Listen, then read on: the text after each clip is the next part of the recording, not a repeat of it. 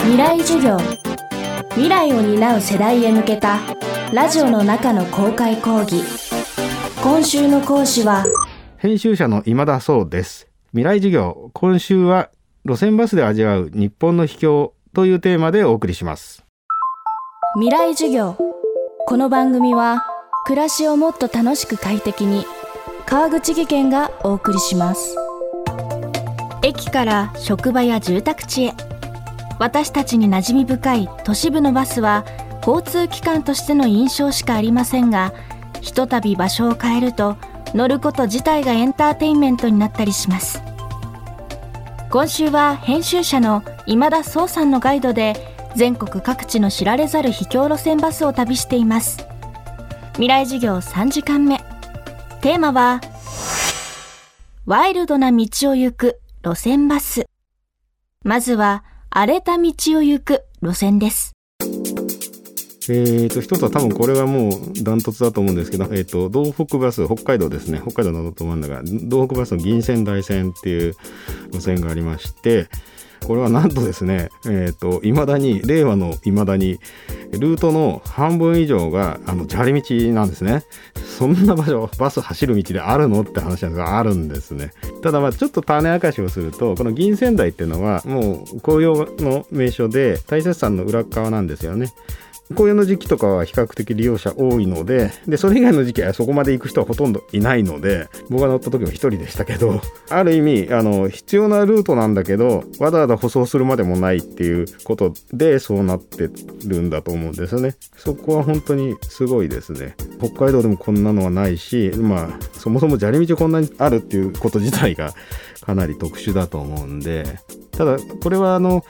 えっ、ー、と、季節限定で、春から秋かな？限定の時期だけそこまで行くんですね。で、同じ路線はあるんですけど、総雲峡温泉ってとこから乗るんですが、同じ路線は静岡府も走ってるんですけど、ただし砂利道に入る手前までで終点なんですよ。なのでちゃんと調べていかないと ただ単にちょっとバスに乗っただけみたいなっていうことになってしまうのでまあそれこそ注意事項の一つって感じですね。でもう一つ西日本で高森町民バスっていう草壁南部線っていう路線なんですけど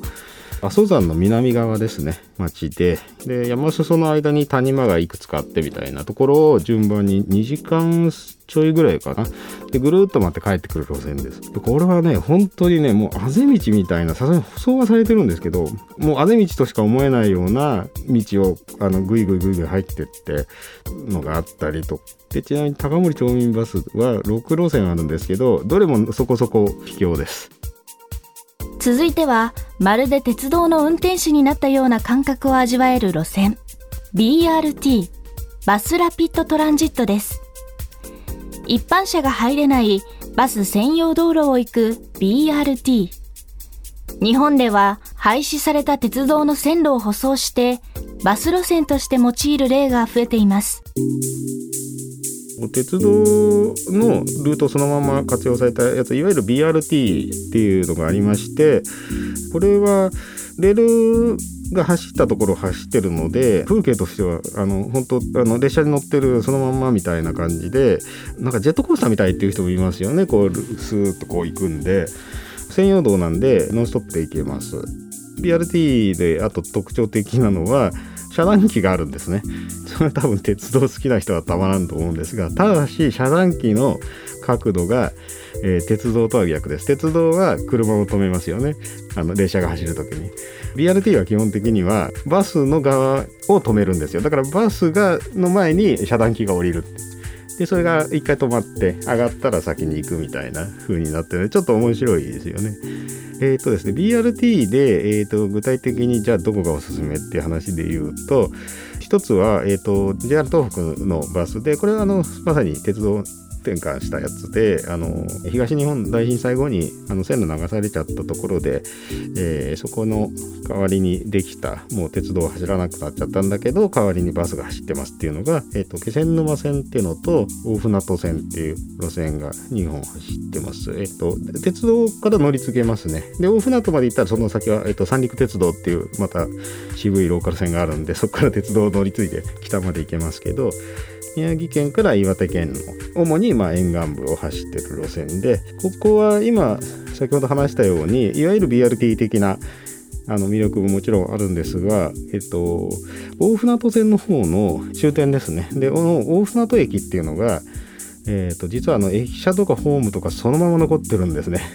なので、あのホームに列車の代わりにバスが入ってくるって。で古線橋とかも残ってるんですよ、まあ、残した部分もあると思うんですが。だからホームからバスに乗るっていう多分日本でここだけじゃないかな。まさに鉄道みたいな路線です。あとはあの白鳳線という古い鉄道ファンならご存知かもしれませんっていう福島県の東南部ですよね。を走ってるところでそれは戦前に鉄道があったんだけどまああの戦時教室でレールやなんか全部なくなってしまってで戦後それが復活する予定だったんだけど夢破れ復活せずでもそこの線路が走ってた。もしくはこうここを走るつもりだったっていうルートを今バスがつないでるっていう。これも多分ちょっと走るとでもね分かりますよね。鉄道ってそんなに急勾配とか急カーブが無理なので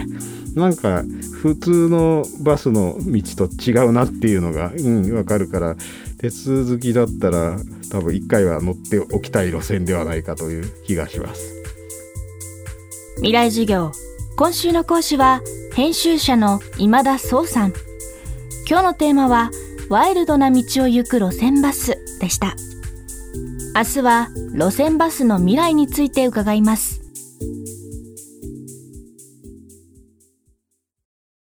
川口技研。階段での転落。大きな怪我につながるので怖いですよね。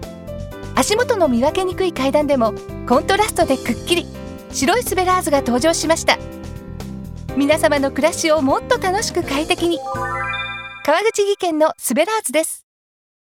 未来授業この番組は暮らしをもっと楽しく快適に川口技研がお送りしました。